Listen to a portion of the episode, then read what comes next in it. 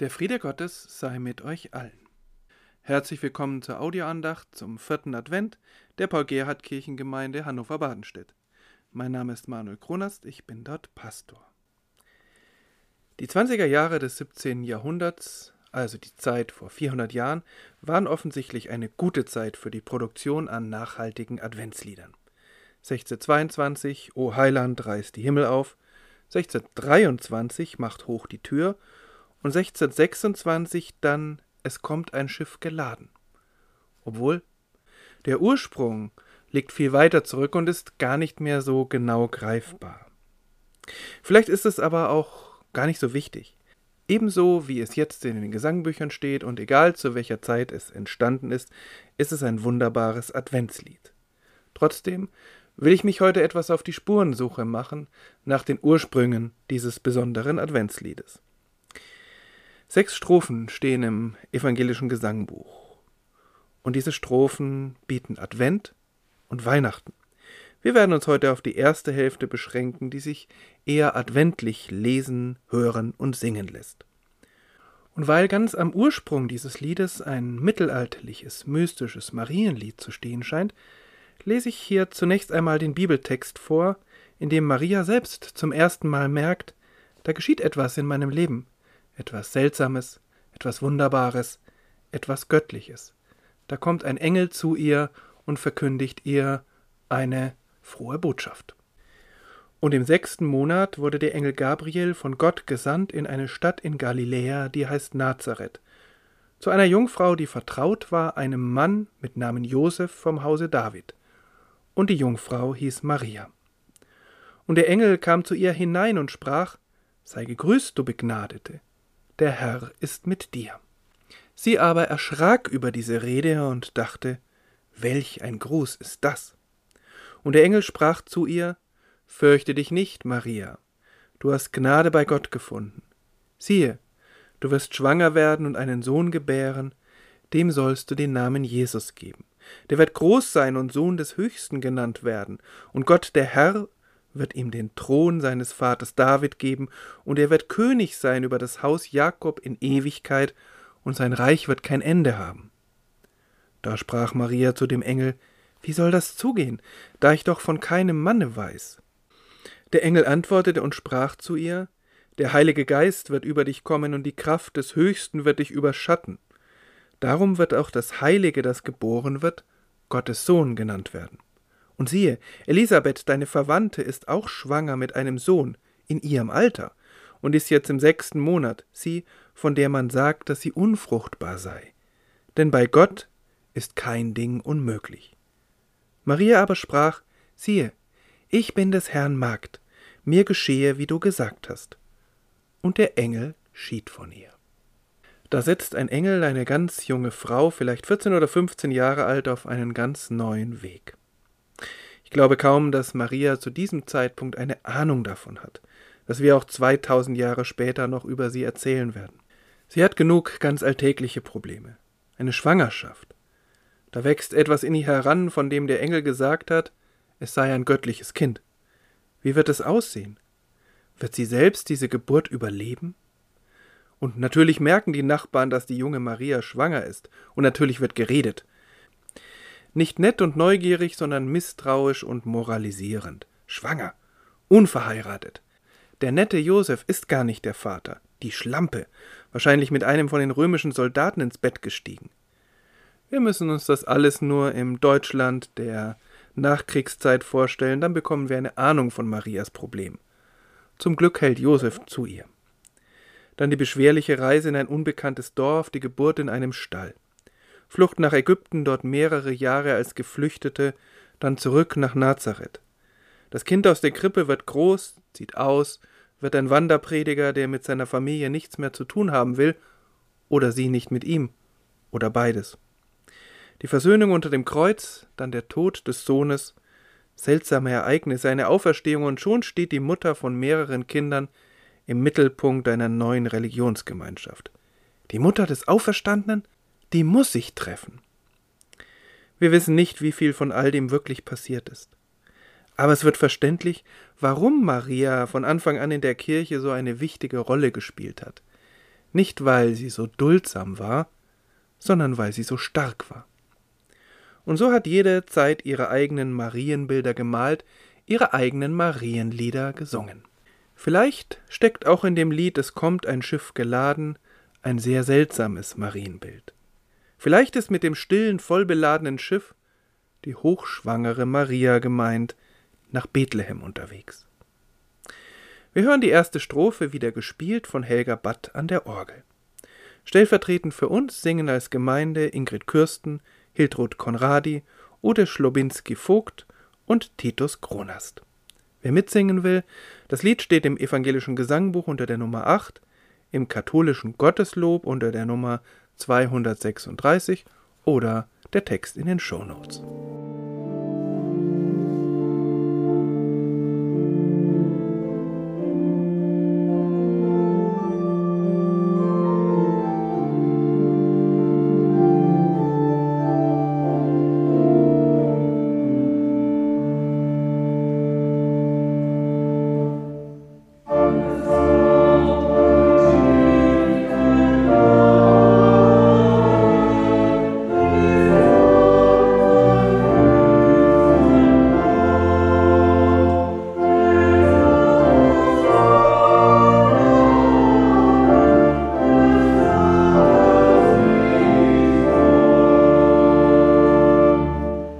Veröffentlicht wird dieses Lied zum ersten Mal 1626 im Gesangbuch des Straßburger Pfarrers Daniel Sudermann. Sudermann ist damals schon 76 Jahre alt, ein kirchlicher Sonderling und ein begeisterter Sammler alter Schriften. Besonders hat es ihm die mittelalterliche Mystik angetan. Vor allem der Mystiker Johannes Tauler. Und damit war er ganz sicher nicht reformatorischer evangelischer Mainstream, sondern auch Sudermann war der Schwärmerei verdächtig, wie Tauler selbst auch, der stand zeitweise auch auf dem Index. Sudermann nimmt nun ein kleines Lied Taulers in sein Gesangbuch auf und bemerkt dazu, ein uraltes Gesang, etwas verständlicher gemacht, hab's abgeschrieben und zurechtgebracht. Aber wer auch immer an diesem Lied was geschrieben hat, die Bildsprache ist schon sehr besonders, eben typisch mystisch. Und das Bild vom Schiff kann in der Mystik drei Bedeutungen haben zunächst die Kirche, wie wir ja auch noch im letzten Jahrhundert in dem deutlich jüngeren Lied ein Schiff, das sich Gemeinde nennt, gesehen haben. Dann die menschliche Seele als Schiff und schließlich eben Maria als Schiff, das den kleinen Jesus trägt. Alles drei sind Gefäße, in denen sich nach mystischem Verständnis Himmel und Erde treffen. Gott und Mensch. Die Tradition hat aber Es kommt ein Schiff geladen immer als Marienlied verstanden. Es passt auch wunderbar. Zumindest wenn wir anerkennen, dass die zumeist als zierlich dargestellte Maria ein ganzes Schiff sein soll. Aber es geht hier schließlich nicht um ein lärmendes Motorboot oder gar um einen stinkenden Tanker, sondern um ein elegantes Segelschiff. So wie die Segler zu Sudermanns Zeit, die plötzlich aus dem Nebel auftauchten und bis zum Rand mit exotischen Schätzen gefüllt waren. Die Strophen des Liedes sind alle ähnlich aufgebaut. Zuerst kommt das Bild, danach die theologische Bedeutung. Das Bild ist in der ersten Strophe das Schiff, beladen mit Schätzen bis zum Rand. Die Straßburger Tauler und Sudermann hatten als echte Landratten wahrscheinlich niemals eines der großen Schiffe der Weltmeere zu Gesicht bekommen. Aber trotzdem schaffen sie Sehnsuchtsbilder.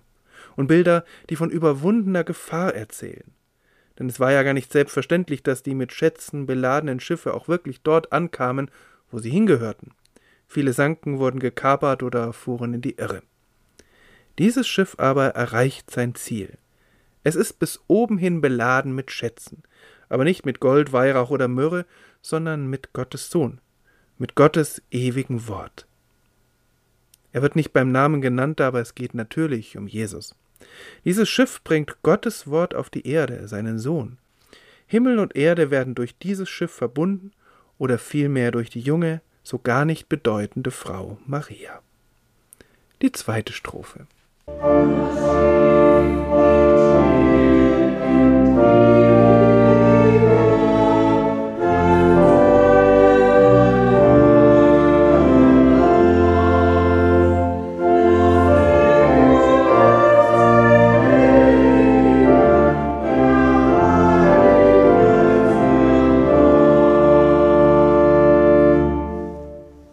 Das Schiff gleitet völlig lautlos über das Meer.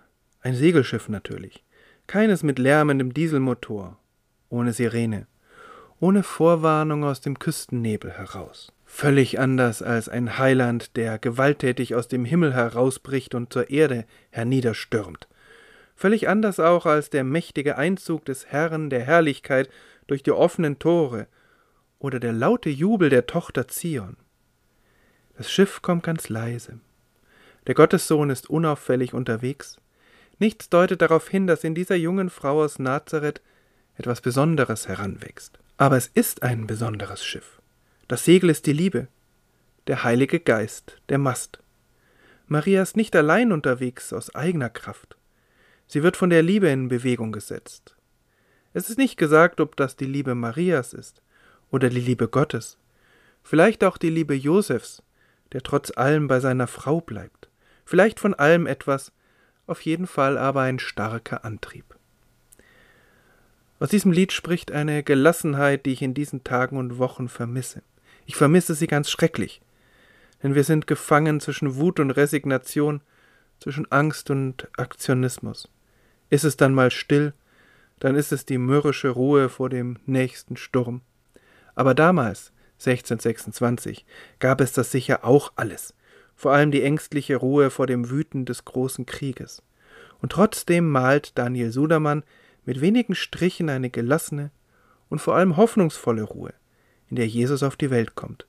Besinnlich ist da das falsche Wort, es ist eine viel größere und tiefere Stille, eine Stille, die selbst einen ganz eigenen Klang hat, einen, der uns berührt und tröstet. In der Stille kommt etwas Besonderes auf die Erde, ein besonderes Kind, das ewige Wort Gottes. Ein Segelschiff also, eines, das seinen Antrieb nicht aus sich selbst sicherstellen kann. Es ist zwar bis oben hin beladen mit dem wertvollen Wort Gottes, aber es hat keinen Maschinenraum. In Gang gesetzt und angetrieben ist dieses Schiff von Gott. Und die Kraft Gottes wird umgesetzt in Bewegung zu uns hin durch die Liebe als Segel und den Heiligen Geist als Mast. Ein starkes Bild, kein Trugbild. Wie viele Menschen werden von der Liebe in Gang gesetzt? Wir reden so oft von Menschen, gerade in dieser Zeit, die von Hass getrieben sind. Aber es gibt mindestens genauso viele, die von Liebe bewegt werden. Wenn ich an die Menschen denke, die in den Intensivstationen arbeiten oder auf den Pflegestationen, die Angehörige pflegen, die immer wieder Masken aufsetzen, die Abstand halten, die alles tun, um andere nicht zu gefährden, die rücksichtsvoll sind, die Distanzen überbrücken, einfach weil sie Menschen lieben und weil sie sich nicht damit abfinden, dass das Virus etwa dieser Liebe Grenzen setzen könnte. Es gibt viel mehr Menschen, davon bin ich überzeugt, die von Liebe bewegt werden, als Menschen, die von Hass getrieben sind. Insofern ist das Schiff eben nicht nur ein Bild für Maria, sondern ebenso für unsere Seele, vielleicht hoffentlich auch für die Kirche. Beides wird von Liebe in Gang gesetzt und in Gang gehalten, Heiliger Geist und Liebe und Stille.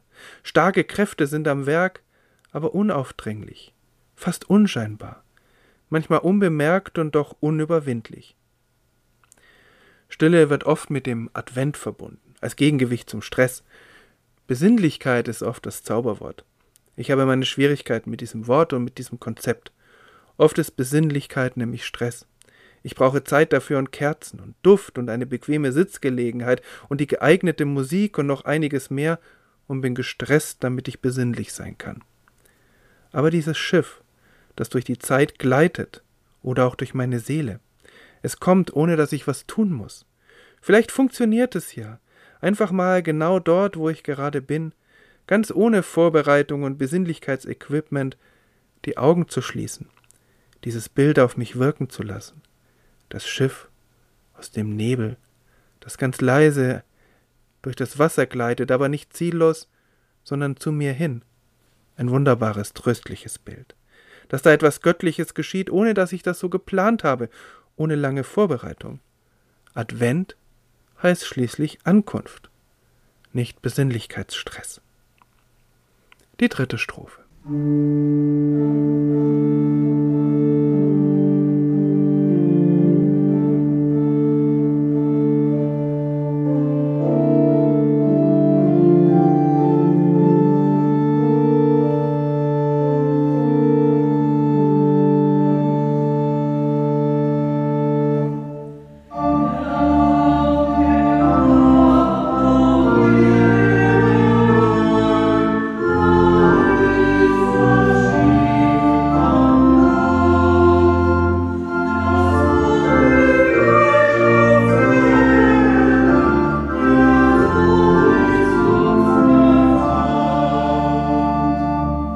Das Schiff fährt nicht nur, es kommt auch an. Der Weg ist nicht das Ziel. Die Erde, wir Menschen sind das Ziel. Der Anker wird nicht etwa im Hafen im Wasser ausgeworfen, damit sich das Schiff schnell wieder davon machen kann, sondern am Ufer. Dort haftet dieser Anker, das Schiff ist am Land. Jesus ist nicht auf Stippvisite, auf Staatsbesuch, er macht ernst, er ist gekommen, um zu bleiben. Im ganzen Lied steht die Gegenwartsform. Es kommt ein Schiff. Das Schiff geht still im Triebe. Der Anker haft auf Erden. Das Wort will Fleisch uns werden. Da ist vor Jahrhunderten ein für allemal etwas geschehen, und es geschieht doch immer wieder in unserer Gegenwart, in unserem Leben. Das ist paradox und aufbauend, finde ich. Dass Jesus Mensch wird, das ist damals ein und für allemal geschehen. Aber es geschieht für alle Menschen immer wieder neu. Für jede und für jeden, für mich wird Jesus persönlich Mensch. Dabei drängt er sich nicht auf. Das Wort will Fleisch für uns werden. Gottes Versprechen will für mich Realität werden. Ich kann das ignorieren, ich kann es ablehnen, ich kann es nicht gebrauchen wollen. Trotzdem, das Schiff ist immer wieder bereit anzulegen, immer wieder wird es gesungen in Gegenwartsform. Im evangelischen Gesangbuch folgen jetzt noch drei Strophen.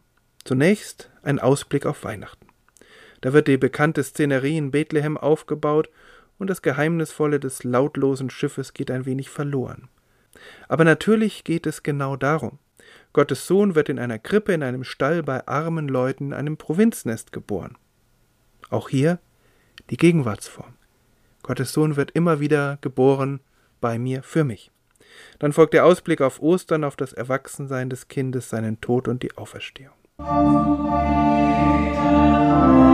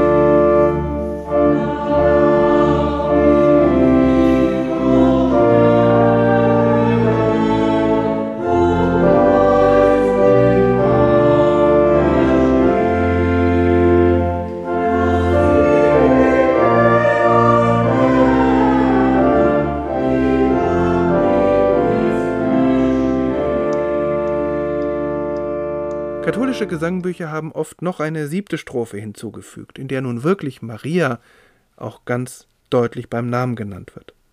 Auch das ist ein wenig schade, denn das Schiffsbild ermöglicht noch andere Deutungen und vielleicht alle gemeinsam, die sich gegenseitig ergänzen und bereichern. Maria, die Gemeinde, die Kirche und meine Seele. Im neuen Gotteslob ist diese siebte Marienstrophe übrigens wieder verschwunden. Für mich bleibt wichtig das geheimnisvolle, stille Schiff. Der Gott, der unscheinbar Mensch wird, ohne Jubelgeschrei, ohne Waffengeklirr, ohne Glöckchen und Posaunenchöre und Ho, ho, ho, aber mit ganz viel Liebe und mit Begeisterung. Das brauche ich jetzt, finde ich. Amen. Lange vor den Ereignissen in Bethlehem, der Verkündigung an Maria und der Geburt Jesu Christi haben Menschen jüdischen Glaubens den 102. Psalm gebetet. Ein uraltes Gebet, verzweifelt und doch hoffnungsvoll. Ich bete es hier jetzt einfach mal. Herr, höre mein Gebet und lass mein Schreien zu dir kommen. Verbirg dein Antlitz nicht vor mir in der Not, neige deine Ohren zu mir. Wenn ich dich anrufe, so erhöre mich bald. Denn meine Tage sind vergangen wie ein Rauch und meine Gebeine sind verbrannt wie von Feuer. Ich bin wie eine Eule in der Einöde, wie das Käuzchen in den Trümmern. Ich wache und klage wie ein einsamer Vogel auf dem Dache. Meine Tage sind dahin wie ein Schatten und ich verdorre wie Gras. Du aber, Herr, bleibst ewiglich und dein Name für und für. Du wollest dich aufmachen und über Zion erbarmen, denn es ist Zeit, dass du ihm gnädig seist und die Stunde gekommen. denn er schaut von seiner heiligen Höhe. Der Herr sieht vom Himmel auf die Erde, dass er das Seufzen der Gefangenen höre und losmache die Kinder des Todes, dass sie in Zion verkünden den Namen des Herrn und sein Lob in Jerusalem, wenn die Völker zusammenkommen und die Königreiche dem Herrn zu dienen. Amen. Ihnen und euch wünsche ich eine gesegnete vierte Adventswoche. Bleiben Sie, bleibt gesund und behütet. Und es segne euch Gott, der allmächtige und barmherzige Gott, der Vater, der alles geschaffen hat, was sich bewegt und regt, der uns geschaffen hat als wunderbare Wesen. Der Sohn segne euch, der auf die Welt gekommen ist, ganz unscheinbar und doch ganz stark, um bei uns zu sein, unverrückbar und unwiederbringlich. Und der Heilige Geist, der uns antreibt, immer wieder, machtvoll in der Liebe, der uns zueinander bringt und zu Gott. Amen.